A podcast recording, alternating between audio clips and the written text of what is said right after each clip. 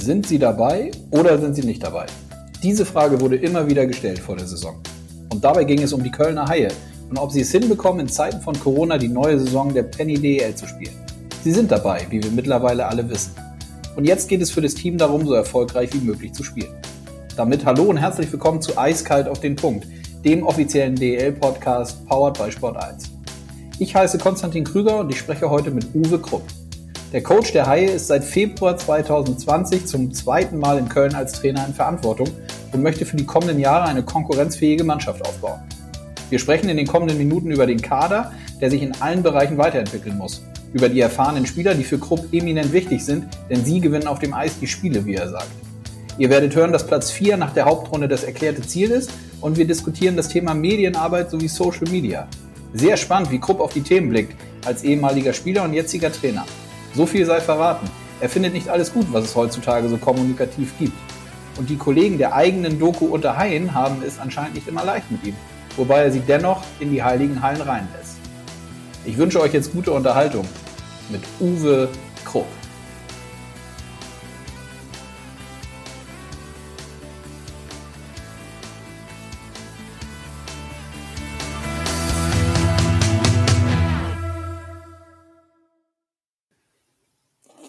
So, der rote Knopf ist an. Das heißt, es gibt eine neue Podcast-Folge. Ich freue mich auf die heutige Folge und begrüße Uwe Krupp. Hallo. Hallo. Grüß dich. Wo erwische ich dich gerade? Äh, direkt vom Eis runter. Also wir haben gerade trainiert und bin jetzt gerade reingekommen, habe auf die Uhr geguckt und gesehen, dass ich habe einen Termin mit dir. Ja, sehr gut. Ja, ähm, lass uns ein bisschen über die Aktualität in der Penny DL sprechen, wie ihr so in die Saison gekommen seid, wie du das siehst und ähm, auch im weiteren Verlauf gerne so ein bisschen über Standort Köln und was sich vielleicht geändert hat in der jetzigen Zeit noch im Vergleich zu deiner ersten Amtszeit. Ähm, mit dem Sportlichen vielleicht als Start. Ähm, wie bist du denn aktuell so nach den ersten Wochen ähm, happy oder nicht so happy mit dem, was ihr so auf dem Eis zeigt und zeigen könnt? Du ist so eine, äh, so eine Mixed Bag so ein bisschen. Also wir haben, glaube ich, zeitweilig haben einen guten Job gemacht, haben uns äh, teuer verkauft, ähm, haben dann auch so, so, so ein paar so ein paar ganz enge Spiele am Ende noch mit mit Torwart raus und so ein, so ein paar äh, ähm, einfach ganz äh, Notlösungen da noch Punkte geholt. Ähm, und eigentlich in den Spielen, wo wir ganz gut gespielt haben, ähm, haben wir dann keinen Weg gefunden, Punkte zu gewinnen. Also insgesamt so, so ein bisschen, alles so ein bisschen durchwachsen. Ähm, aber ich sehe natürlich auch, dass wir, dass äh, diese, gerade diese Saison halt, die, so die Entwicklung, die die Mannschaft nehmen muss, ähm, dass die also, dass die auf dem richtigen Weg ist, dass da die, äh, die Anzeichen gut stehen und wir, wir ähm, insgesamt, glaube ich, auch von der Atmosphäre rumherum, drumherum einfach äh, äh, auf einem guten Weg sind. Mhm. Nun ähm, wollen wir nicht, weil das haben wir schon oft nicht nur wir beiden, nicht, äh, sondern ganz viele ja besprochen, diesen ganzen Weg bis hin zur Saison, dass das alles gedauert hat, dass die Saison ja auch anders ist, im anderen Modus und so gespielt wird. Ähm, dennoch die Frage, gibt es dann bei euch eine, eine Zielsetzung, die ihr euch für diese Saison gegeben habt? Ja, die, du musst natürlich immer Ziele haben, sonst kannst du, sonst, sonst funktioniert das überhaupt nicht. Also, nee, wir wissen schon, dass wir, wir haben eine gewisse, wir reihen uns, glaube ich, von der Leistungsstärke, ähm, wissen wir schon, wo wir, wo wir uns einreihen können. Und äh, dass für uns der, der vierte Platz in unserer Division natürlich schon ein Riesenerfolg wäre. Das muss man ganz klar sagen. Wir sind einfach, wir sind einfach äh, eine Mannschaft, die dieses Jahr es geschafft hat, dabei zu sein, ohne dass wir uns personell ähm, so einstellen konnten oder aufstellen konnten, wie wir das wollten. Und damit sind wir so ein bisschen, so ein bisschen unvollständig. Aber was ich so sehe in den ersten Wochen, ist, dass, ich, dass wir uns trotzdem, dass wir trotzdem eine gewisse Durchschlagskraft haben können. Und äh, wenn die Mannschaft äh, diszipliniert spielt und sich an die Vor Vor Vorgaben hält, dann können wir auch, äh, auch mal dem einen oder anderen vermeintlich stärkeren Gegner ein Bein stellen. Mhm. Gab es dann rückblickend jetzt nochmal so einen Moment bei dir, bei euch, wo ihr intern klar festgelegt habt, dass es mit dem Kader jetzt in dieser Saison eben nur so funktioniert, wie ihr ihn jetzt zusammengestellt habt? Also eben nicht noch mehr ähm, möglicherweise Spieler von außen zu holen, sondern auch durchaus und viel auf, auf jüngere Spieler zu setzen. Kannst du dich daran noch erinnern? Gab es da so einen neuralgischen Punkt, an dem ihr das festgelegt habt? Ich glaube, das, das war den Punkt, den du ansprichst, da ging es eigentlich gar nicht drum in dieser, in dieser ganzen Zeit. Es ging eigentlich immer nur darum, ob wir uns überhaupt mitspielen können. Also mhm. diese, die Tatsache, dass wir, dass wir keine neuen Spieler verpflichten können, das war, das war eigentlich unmittelbar zu Beginn der Pandemie klar. Und da, seitdem ging es eigentlich nur noch darum, ob wir dieses Jahr am Start sein können, ob die Kölner Haie eine Mannschaft ähm, aufstellen können, die am Spielbetrieb teilnehmen darf. Mhm. Und ähm, kannst du den einen oder anderen verstehen? Jetzt hört man natürlich schon wieder die ein oder andere Stimme, gar nicht nur auf den Standort Köln und die Haie bezogen, aber so von extern, die sagen, ja, jetzt holt der ein oder andere Club dann doch noch irgendwie Spieler, obwohl sie ja gesagt haben, dass es nicht eigentlich nicht funktioniert und nicht geht. Was macht, was, wie denkst du darüber, wenn du solche Aussagen hörst? Ja, ich kann nur über uns sprechen. Und die Spieler, mhm. die wir geholt haben, die jetzt dazugekommen sind, das ist also äh, Mike Zalewski und Lennon Ferraro. Ähm, ich kann sagen, die spielen für 1200 Euro netto. Und das mhm. ist deutscher Mindestlohn. Das sind 30 Stunden in der Woche für 10 Euro die Stunde. Und äh, das sind die also sind absolute Notlösungen für uns gewesen, Notlösungen für die Spieler. Und glückliche Umstände haben dafür geführt, dass wir diese Spieler haben. Die sind also sicherlich ähm, besser als was als für das, was sie hier äh, von uns verdienen mit als professioneller Eishockeyspieler. Und ähm, das ist also und wir sehen jetzt in den, mit den Verletzungen, die wir in letzter Zeit hatten, dass wir ohne diese zwei Spieler, ja, dass wir gar, gar keine Mannschaft mehr hätten. Also das heißt, wir sind, dann bist du nicht mehr, dann bist du nicht mehr wettbewerbsfähig. Dann, dann kommen auch die jungen Spieler, über die jetzt im Moment viel gesprochen wird. Und das ist, da ist auch eine gewisse Euphorie da. Aber du, ich glaube, du, ähm, man sollte nicht unterschätzen, was das für, in was für ein Umfeld die rein müssen, wenn sie mit ohne irgendeine Erfahrung im Profi-Eishockey auf einmal gegen eine Mannschaft wie Berlin oder, oder Bremerhaven antreten müssen, die äh, ähm, von oben bis unten mit gestandenen Profis äh, aufgestellt sind. Also äh, ich, ähm, das sind glückliche Umstände bei uns gewesen. Und die Stimmen, die da laut werden und da jetzt sprechen, und es steht ja auch jedem zu, dass er das darf. Aber die sind etwas, äh, wissen nicht, wo die Kölner Haie waren und äh, wie wir es geschafft haben, dass wir dieses Jahr spielen können. Mhm. Wie viele Gespräche musstest du denn eigentlich als, als verantwortlicher Trainer mit den Jungs, sicherlich gemeinsam mit Philipp Walter, mit dem ich da auch oft drüber gesprochen habe in dieser schwierigen Zeit, ähm, führen, was wirklich diese Gehaltsthemen angeht? Weil das ist ja am Ende haben dann natürlich alle nicht natürlich, am Ende haben viele gesagt, ja, die müssen halt verzichten, die müssen verzichten, aber das ist ja alles, also einfach sozusagen, die müssen verzichten. Da hängen ja hunderttausend Sachen dran, als möglicherweise auch Familien, Vater und wenn man was abbezahlen muss, etc. pp. Ähm, wie viele Gespräche hast du da selber mit den Jungs geführt? Ja, ich glaube, wir, das ging, es ging ja darum, dass wir es alle zusammen machen, dass es ein gemeinsamer Weg ist. Und äh, mhm. wir sind ja alle, in, wir sind alle in der gleichen, wir sitzen alle im gleichen Boot. Also es gab keine, keine Unterschiede zwischen ähm, Management, Trainern, Spielern. Und da wurde also dann schon äh, äh, ausgiebig diskutiert und ausgiebig darüber gesprochen, ähm, ob wir es machen. Und äh, wie gesagt, da sind wir wieder bei deiner, bei deinem ursprünglichen Kommentar darüber, äh, wann die Kölner Haie sich entschieden hätten, äh, keine, Spiel, kein, keine neuen Spieler zu verpflichten. Darum ging es gar mhm. nicht. Es ging nur darum, ob wir es, ob wir machen wir es oder machen wir es nicht.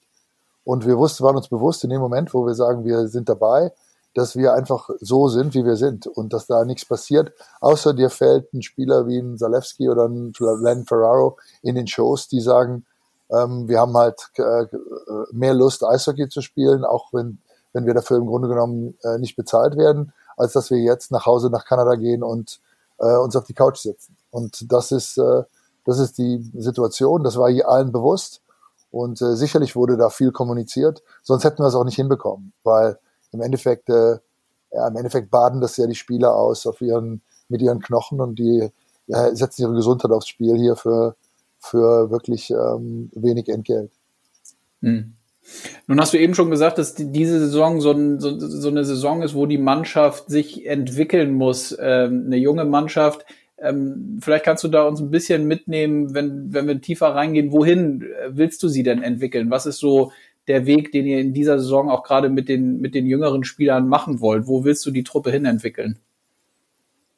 Ja, wir haben eine, ich glaube, wir haben schon recht früh gesehen, dass wir eine gewisse offensive äh, Qualität haben. Also wir können mit der Scheibe spielen, wir können auch, äh, wenn wir die Scheibe haben, strahlen wir eine gewisse Gefahr aus für den Gegner. Ähm, aber das ist nur eine, das ist ja nur ein Aspekt im Eishockey. Du musst auch, äh, du musst auch in der Lage sein, ohne Scheibe zu spielen. Du musst in der Lage sein, ähm, den Gegner von deinem Tor wegzuhalten. Ähm, du musst in der Lage sein, mit einem Spieler weniger zu spielen in Unterzahl all diese Aspekte. Also ich glaube, besonders im defensiven Bereich äh, gibt's, gab oder gibt es da bei uns einige, einige ähm, äh, äh, Faktoren, in denen wir arbeiten und äh, Sachen, an denen wir, die wir verbessern wollen, ähm, weil, äh, wie gesagt, es, gehört, es geht nur im Gesamt, das Gesamtprodukt, das Gesamtbild, das gesamte Auftreten der Mannschaft ähm, äh, funktioniert, nur dann gewinnst du Punkte. Und äh, ja, das ist der, ich glaube, das ist ein wichtiger, ein wichtiger Aspekt für uns, diese, diese äh, mannschaftliche defensive Geschlossenheit, ähm, die Arbeit ohne Scheibe, ähm, die Räume eng machen, einfach ein unangenehmer Gegner zu sein. Und da arbeiten wir dran. Hm. Wer sind für dich aktuell so, wenn du dir den, den jetzigen Kader anguckst, da haben wir jetzt schon ein paar Mal besprochen, da auch viele jüngere Spieler da, dabei, sowieso ja in der, bei uns in der Penny DL im Moment eine Phase, wo nochmal zusätzlich junge Spieler zum Einsatz kommen, was ja total positiv und gut ist. Wer sind so für dich in, auch in so einer jetzigen Saison von den vielleicht erfahrenen älteren Spieler so die ersten Ansprechpartner dann, wenn es darum geht, auch so ein Team zu entwickeln? Da gibt's ja sicherlich ein paar gestandene Spieler, oder? Ja, ich glaube, wie gesagt, es wird viel, wird viel über diese Generation gesprochen, die jetzt ähm, halt in dieser, in dieser, äh, in der Pandemie hier einfach eine, ver eine verbesserte Möglichkeit bekommt, äh, hoch zu spielen, äh, bestimmte Schritte zu überspringen. Aber die Spiele werden nach wie vor gewonnen und, äh, und verloren von deinen, von deinen erfahrenen Spielern, von deiner, von deinem Kern, den du hast. Und da gehören bei uns natürlich in der Abwehr schon Moritz Müller und, äh, und Maury Edwards dazu. Ähm, bei den Stürmern, glaube ich, bist du bei deinen, bei deinen Mittelstürmern ganz gut äh, aufgestellt mit, mit äh, Matsumoto, mit James Shepard, mit Zach Sill, jetzt Mike Zalewski, der dazugekommen ist, das sind wichtige Leute, die im Grunde genommen, wenn du das Ganze dir als ein, ein, Rad siehst, die im Mitte des Rads sich aufhalten und in der, dort der Dreh- und Angelpunkt sind und äh, die natürlich dann auch, die versuchen, die, diese jungen Spieler in dieser Integration der jungen Spieler, die daran maßgeblich beteiligt sind und äh, ja, die wichtige, wichtige Faktoren sind für uns. Hm. Hört man sich als Coach dann, so als erfahrener Coach, wie du ja auch bist, die, die Stimmen der Jungs dann eigentlich auch wirklich während des Spiels an? Oder geht es dann eher darum, dass man vorher und nachher im Trainingsalltag in der Kabine oder zwischendurch irgendwie den Dialog sucht und, und vielleicht auch reinspürt über die älteren Spieler, was gerade so in der Truppe los ist? Ich glaube, der, einer der wichtigsten Punkte als Trainer ist, dass du äh, auch deinen, deinen Spielern zuhörst, dass sie das Gefühl haben, dass sie wissen, sie haben eine Stimme, und dass du sie hörst. Und äh, als Trainer lernst du von deinen Spielern. Ähm, du kommst mit gewissen Vorsätzen und Ideen in eine Mannschaft rein. Aber erst dann, wenn du mit den Spielern arbeitest und mit ihnen sprichst und äh, dich mit ihnen beschäftigst, ähm, bist du in der Lage, uns ein System zu geben, uns so zu arbeiten, dass wir es schaffen, aus den einzelnen ähm, den einzelnen Spielern das Beste rauszuholen. Darum geht's ja im Endeffekt. Du hast als Trainer keinen anderen Job, als dein, das Potenzial deiner Spieler äh, zu erschöpfen. Und äh, wie gesagt, wo auch immer das ist. Und das geht nur, wenn du dich mit denen beschäftigst. Also das ist während dem Spiel, das ist vor dem Spiel, das ist nach dem Spiel. Ähm, da geht es wirklich darum, dass da, dass man eng, eng zusammenrutscht und einen Weg findet, äh, in einem guten Umfeld und einem, und einem gewissen Zug in der ganzen Angelegenheit äh, gemeinsame Ziele zu verfolgen. Mhm. Aber es geht ja nicht so weit, dass ähm, Spieler auch währenddessen mal auf dem Eis wirklich irgendwie vorgeben, in welche Richtung das jetzt geht oder was ihr für System oder Abläufe spielt. Das liegt dann immer noch in deiner und in, in Coach-Händen oder wie muss ich mir das vorstellen? Ja, wir, du, du hast ja, du bereitest dich ja auf das Spiel vor. In der, in der Spielvorbereitung gibt's Trainingseinheiten, da werden Da werden Abläufe äh, eingearbeitet. Vieles ist einfach unser System, weniger äh, das, was der Gegner macht, sondern an den arbeiten, an den Dingen arbeiten, die für uns relevant sind und die, die dann im Spiel umgesetzt werden müssen. Äh, dass der Gegner natürlich auch eine Idee hat im Spiel, das ist dann, das ist dann das Spiel. Und da geht es dann darum, dass du es schaffst, dein Spiel umzusetzen und den Gegner davon abhalten kannst, dass er seins hat. Inwieweit das äh, während dem Spiel dann äh, noch justiert wird und daran gearbeitet wird, äh, ich glaube, dass ähm, du, man sollte nicht vergessen, dass du als Trainer stehst halt hinter der Bande und du bist nicht am mhm. Eis. Also das heißt, die Jungs treffen auf dem Eis Entscheidungen. Ähm, das sind Entscheidungen, die wir hoffen, auf die wir sie hoffentlich in, in der Vorbereitung vorbereitet haben und mit der sie gut, mit denen sie gut umgehen. Aber im Endeffekt werden Entscheidungen, sind die Jungs autonom und treffen ihre Entscheidungen auf dem Eis. Und äh, da bist du als Trainer eher in einer beratenden Funktion äh, als alles andere. Hm. Gut, viele interessante sportliche Insights. Lass uns mal auf den Standort Köln und die Haie gucken. Du bist ja jetzt nicht das erste Mal da, sondern warst ja schon mal da. Ähm, was würdest du sagen, was hat sich geändert in den Jahren? Wie nimmst du jetzt seitdem, ist glaube ich, wenn ich jetzt richtig denke, war es Februar oder ja, war Februar, oder? Als du ja. wiedergekommen bist? Dann, genau. Ja.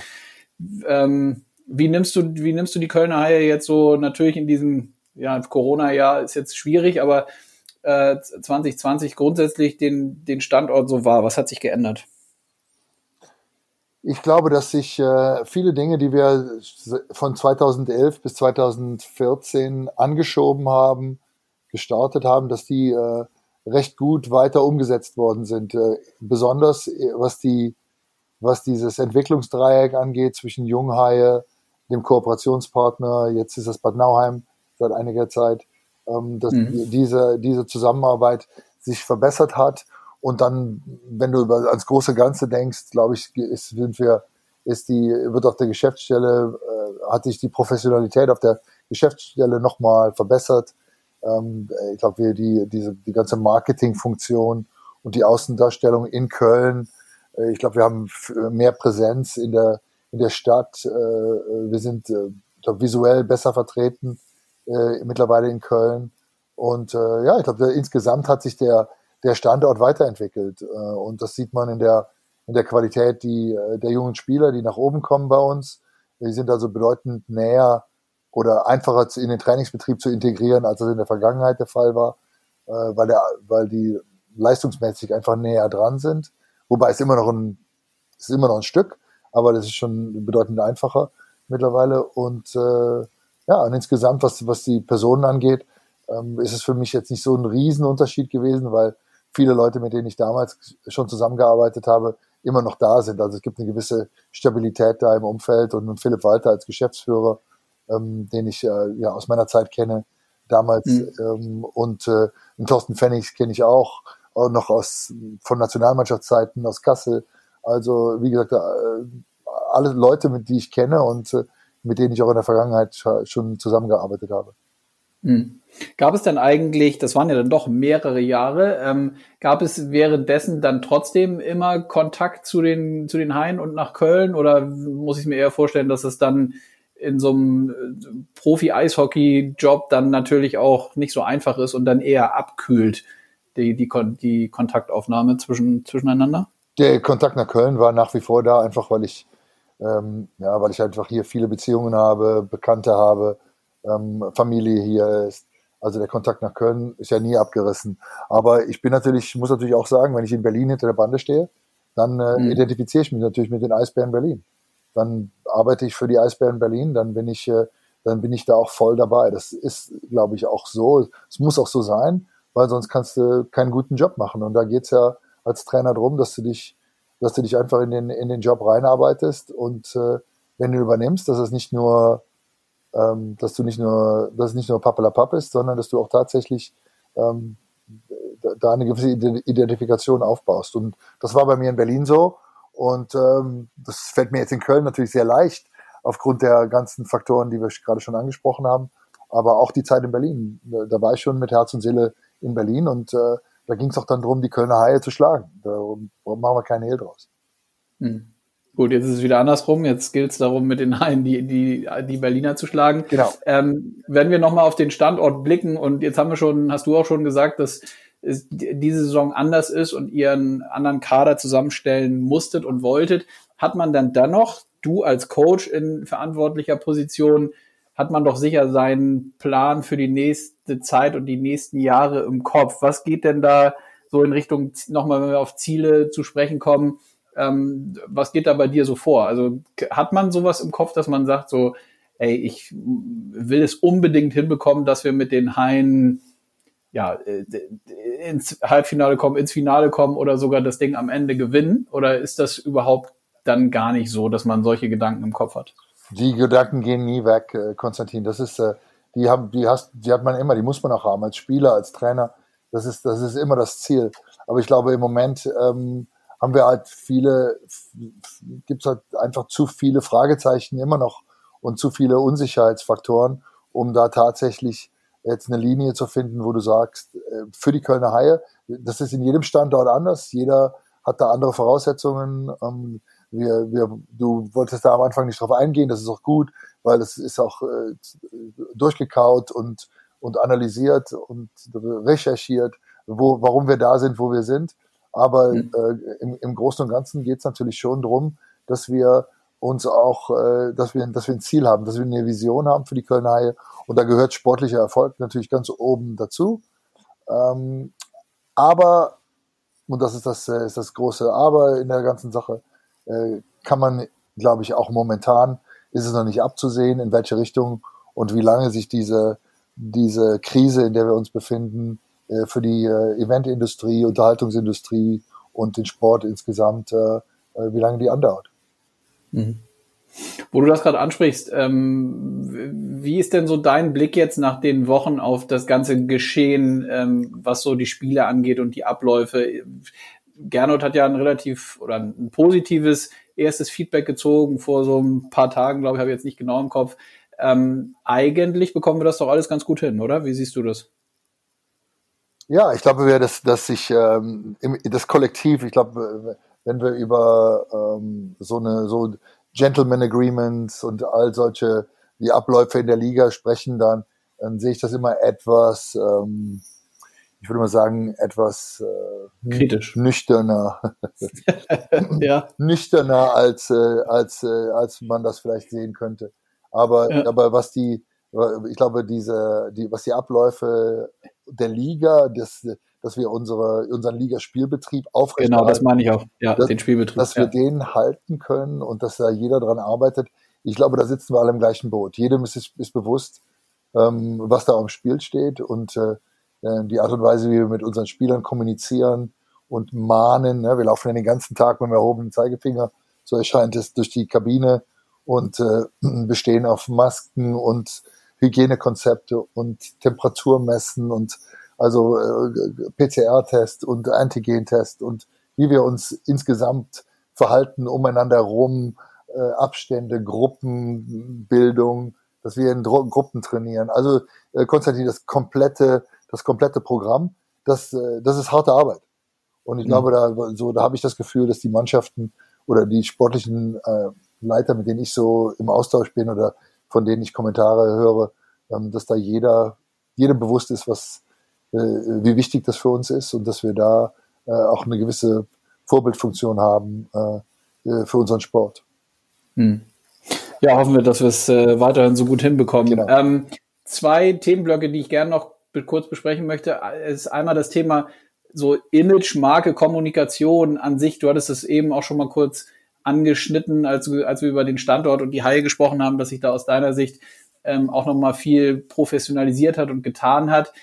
Wie stehst du eigentlich als Trainer, ehemaliger Spieler zu diesen ganzen Themen, die heutzutage eben wichtig sind? Das ganze Thema, also aus meiner Sicht ja wichtig sind, das Thema Marketing, Kommunikation, ähm, PR-Termine, vielleicht auch konkret bei euch so, so, so ein Thema, so ein Format wie die Dokumentation unter Haien, die ja regelmäßig ähm, läuft, wo man dann ja auch Einblicke gewähren muss in Abläufe und in Bereiche, die man ansonsten nicht sieht. Ne? Also mal mit einer Kamera in die Kabine rein, etc. pp. Wie, wie, wie siehst, wie blickst du da drauf auf diese ganzen Themen? Das ist eine gute Frage. Ich bin ähm, die, diese diese äh, Aspekte der der ähm, Medienpräsenz und der, der des Informationsflusses aus der aus der aus den äh, hinter der Oberfläche der Mannschaft, die, die gab es schon immer. Die gab es schon äh, als Spieler in der NHL, die, die gibt es äh, äh, jetzt auch und äh, natürlich mit Social Media und ähm, ähm, einfach der Informatik, die dahinter steht und Präsenz, die es, die es gibt äh, und Informationsfluss, hat sich das natürlich alles nochmal äh, viel mehr vergrößert, diese, die, mhm. dieses, dieser Aspekt. Ich bin etwas vorsichtig. Ich, ich sehe mich eher in einer gewissen schützenden Funktion für die Mannschaft äh, in meiner Rolle als Trainer ähm, in, die, in diesem Bereich, weil ähm, ich glaube, es ist gefährlich, alle Abläufe komplett gläsern und transparent in der Öffentlichkeit äh, stattfinden zu lassen. Äh, ich halte es für wichtig, dass gewisse Sachen einfach intern geregelt werden, dass, ähm, dass die Kommunikation zwischen Mannschaft und Trainern und Abläufen, äh, das muss nicht ähm, im Fanblog stattfinden. Ähm, mhm. Und äh, bin damit etwas, ich bin eigentlich immer ein bisschen eine Bremse, würde ich mich mal äh, beschreiben. Das heißt, ich, äh, ich höre mir das alles an, das sind die Ideen, äh, Marketing hat die Ideen, äh, PR hat, hat, hat die Ideen, jeder versucht seine, seine Ideen umzusetzen, aber es wird im Endeffekt, äh, passiert es alles auf dem Rücken der Spieler, äh, im, in dem, im Daseinsbewusstsein der Spieler, in der Leistung der Spieler, auf der Leistung der Spieler. Und ähm, äh, wir wissen alle, dass, äh, dass sich gerade äh, mit der, ja, mit in Social Media, das ist so ein bisschen, ich beschreibe das, Konstantin, ich weiß, dass es deine Ecke ist und fühle dich ja nicht auf den Chips getreten. Gar nicht, gar nicht. Ich finde es ja total interessant, aber, weil ich ja weiß, dass es ja immer, dass es, äh, ich weiß ja auch ein Stück weit, wie Trainer ticken und ja, deswegen habe ich das gefragt. Für mich sind das, das ist so, ja nicht einfach. Ja, für mich sind das so ein bisschen die Toilettenwände äh, in der Vergangenheit. Ne? Das ist also äh, Social Media und Blogs und jeder hat eine Meinung und äh, ne, ob, egal von wem die Meinung kommt, das sieht äh, im Format ist das alles gleich. Das kann also komplett äh, Hanebüchen an den Haaren herbeigezogen sein äh, genauso wie eine, wie eine fundierte Expertenmeinung, aber alles wird geschrieben. Und, äh, und ich glaube, dass es, dass, die, dass es zum Teil für die Spieler, gerade in einer Medienstadt wie Köln, nicht einfach ist, mit diesen ganzen Sachen umzugehen. Also ich bin äh, immer etwas vorsichtig. Ich bin kein Freund von einer großen Klappe. Ähm, mhm. Ich glaube, dass, äh, dass das sehr schnell ausgelegt wird, eine, eine gute Marketing-Idee äh, wird dann ausgelegt, äh, wenn es funktioniert, mit einem gewissen, mit, einem, mit einer gewissen äh, Medienpräsenz, dann wird das sehr schnell interpretiert als äh, Mensch, da wird wieder in, in Köln werden wieder große Töne gespuckt. Und da bin ich also, wie gesagt, da bin ich empfindlich als Trainer, weil ich glaube nicht, dass das die, die Persönlichkeit der Mannschaft widerspiegelt. Ich glaube nicht, dass das die, die Identität äh, äh, unseres Vereins widerspiegelt.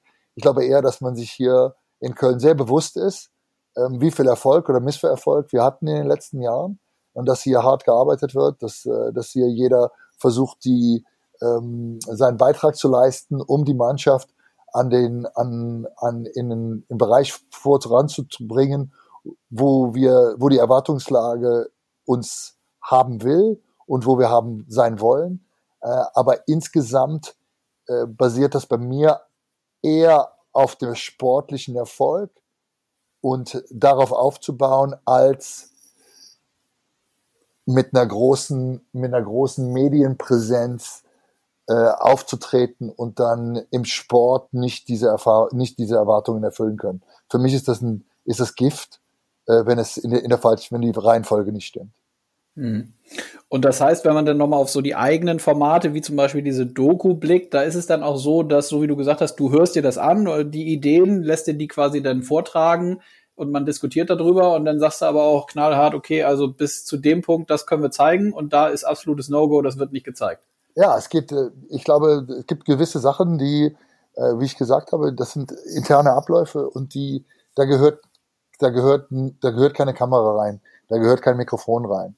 Ähm, das mhm. ist, äh, das ist, äh, wie gesagt, das sind Sachen, die, äh, das ist äh, in der Familie, äh, Konstantin, willst du, dass jeder weiß, äh, auf der, im Express, im Stadtanzeiger, auf der Bildzeitung, was bei dir in deiner Familie los ist? Und kann ich mir nicht vorstellen. Und genauso ist das meine Familie hier. Ne, das ist diese 25 Mann, das ist meine Familie.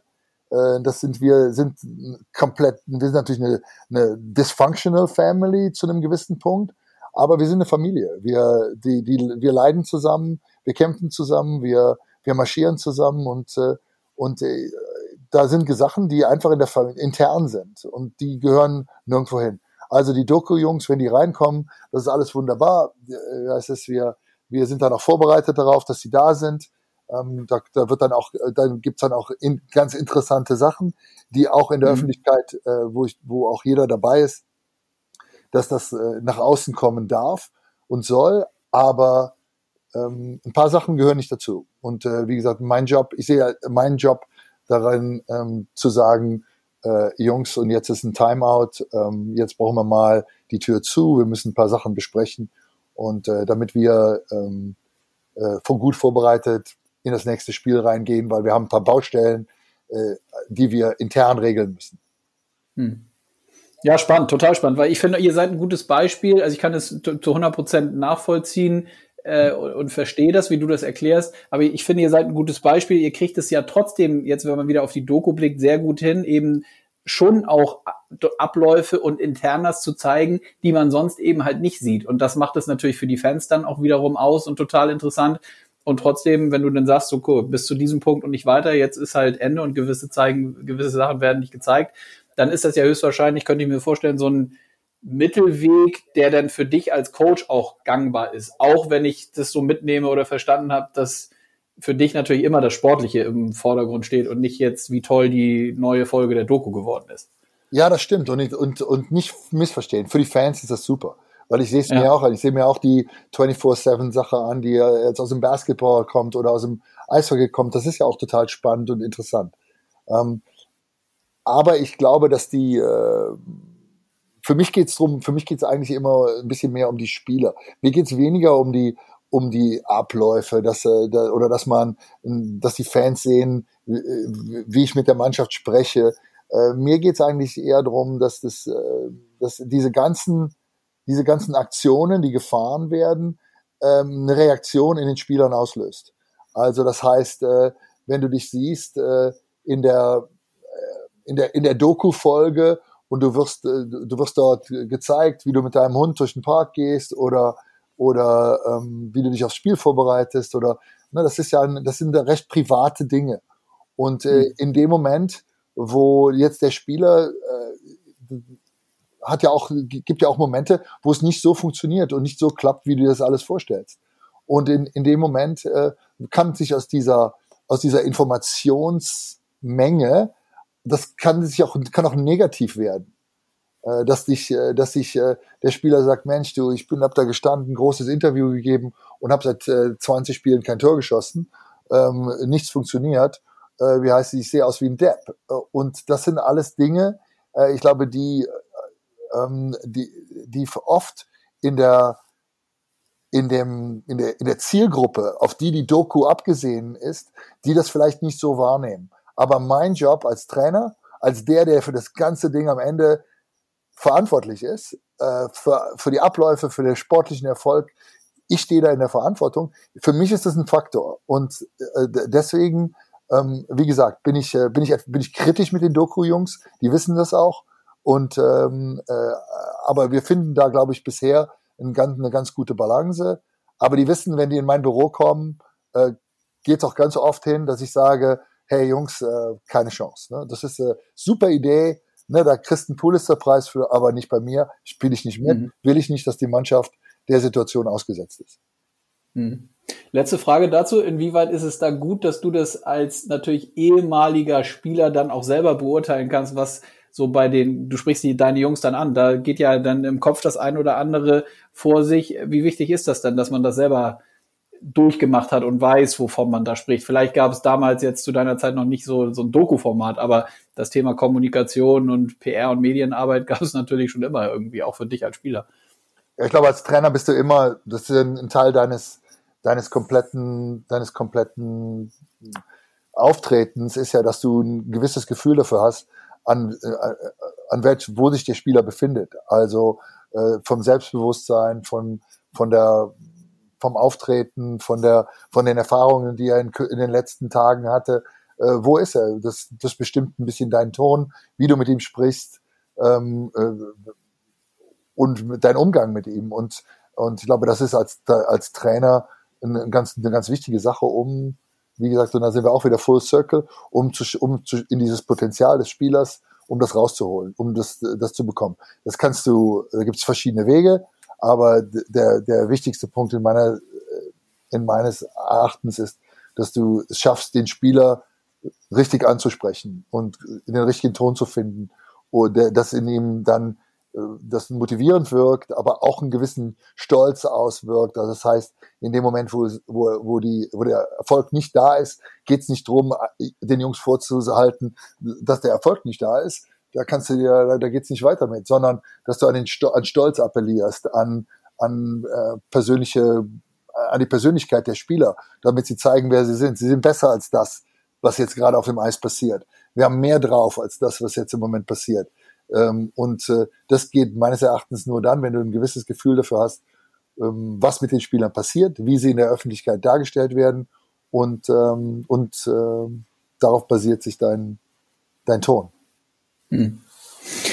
Dann äh, letzter Block, ähm, den ich einmal von dir wissen wollte. Letzte Woche hatte ich Larry Mitchell hier im Podcast zu Gast, auch ein total interessantes äh, Gespräch. Der haben wir über so, haben wir auch über die natürlich die jungen Wilden gesprochen in der Liga gerade und dass sowieso ja viel los ist im deutschen Eishockey mit Leon seit mehreren Monaten, äh, hohe Drafts etc. Ähm, und er hat gesagt, er sieht die Liga, die, die, die DEL mittlerweile stärker als die finnische Liga zum Beispiel. Ähm, wie, wie schätzt du denn im Moment so das Leistungsniveau ein? Jetzt gar nicht auf Finnland bezogen, sondern wo siehst du im Moment so den Leistungsstand der Liga? Ja, ich habe meine, ich kann, ich kann also vielleicht den besten Erfahrungswert, den ich jetzt mit reinbringen kann, ist die, die Erfahrung, die ich in Tschechien hatte, äh, mhm. bei Sparta, bei Prag. Ähm, ich glaube, dass, äh, dass die Mannschaften, also die Top-Mannschaften in Deutschland, deine deine München, Mannheim, Bremerhaven, äh, äh, dass diese, diese Mannschaften jetzt im Moment da top spielen, äh, dass die besten tschechischen Mannschaften, Trinec, Liberec, Sparta, wer auch immer da in dem, in dem Jahr gerade gut spielt, dass die, die, die geben sich nicht viel. Und das äh, würde ich auch, äh, auch beschreiben mit den finnischen Mannschaften. Die top finnischen Mannschaften ähm, sind auch, äh, die spielen alle in der gleichen Liga. Deswegen ist diese Champions Hockey League eigentlich hochinteressant und spannend äh, mittlerweile, äh, diese, die Vertreter von den einzelnen, den einzelnen Ligen. Ich glaube, wo, unter, wo es Unterschiede gibt, ist in den unteren Positionen, also von 14 Mannschaften, so 10 bis 14, äh, kann es sein, mhm. dass das Gefälle zwischen deinen, deinen Top-Mannschaften in, in Tschechien und den Top-Mannschaften in Deutschland vielleicht nicht so groß ist. Ähm, äh, sorry, umgekehrt, dass das Gefälle ja. in Deutschland nicht so groß nicht ist, so, ja. nicht so groß ja. ist. Und ich glaube, das ist äh, in Finnland ähnlich. Du hast ein, du hast auch da ein relativ großes Gefälle. Ähm, und äh, wie gesagt, ich, ich, ich denke, dass sich die DL in den letzten Jahren äh, gut entwickelt hat und diese Zusammenarbeit mit dem Deutschen Eishockeybund äh, auch da, dass dort die, die, ähm, die Aktionen und Konzepte, die dort aufgebaut worden sind mit Powerplay äh, 26 äh, und ähm, vermehrte äh, Standorte, die, wo einfach äh, Nachwuchs-Eishockey mit einem Leistungssportsbezug ähm, äh, nachgegangen werden, dass sich das äh, bezahlt macht. Und ich sehe die DL auf einem guten Weg. Äh, ich glaube, wir haben immer noch Luft nach oben. Ähm, aber insgesamt äh, und gerade was die Top-Mannschaften angeht in Deutschland, die brauchen sich nicht zu verstecken, das haben wir jetzt gesehen in den letzten Jahren. Und die Jungs, die, die Mannschaften, die sich qualifizieren für die Champions Hockey League, äh, die können äh, in ganz Europa ähm, ein Wort mitreden. Hm. Super, Uwe. Dann ähm, danke ich dir recht herzlich für das Gespräch. Hat unglaublich viel Spaß gebracht. Tolle Insights, äh, die du ge gesagt hast. Drücke euch natürlich die Daumen, dass ihr äh, erfolgreich bleibt und weiter Spiele gewinnt. Ja, und vor allem, dass du gesund bleibst und freue mich, wenn wir uns dann demnächst wieder hören. Also, danke dir. Konstantin, danke. Ciao, ciao. Ciao. Das war Uwe Krupp, Trainer der Kölner Haie. Der Standort Köln, ohne Zweifel sehr wichtig für das gesamte deutsche Eishockey. Mal schauen, was sich dort in dieser Saison entwickelt. Wo Krupp mit seinen Spielern grundsätzlich hin möchte, konntet ihr, glaube ich, gut raushören. Ich hoffe, es hat euch gefallen und ich freue mich, wenn wir uns in der kommenden Woche wieder hören, wenn es dann wieder heißt, eiskalt auf den Punkt. Ich wünsche euch eine schöne Restwoche und bis bald. Euer Konstantin.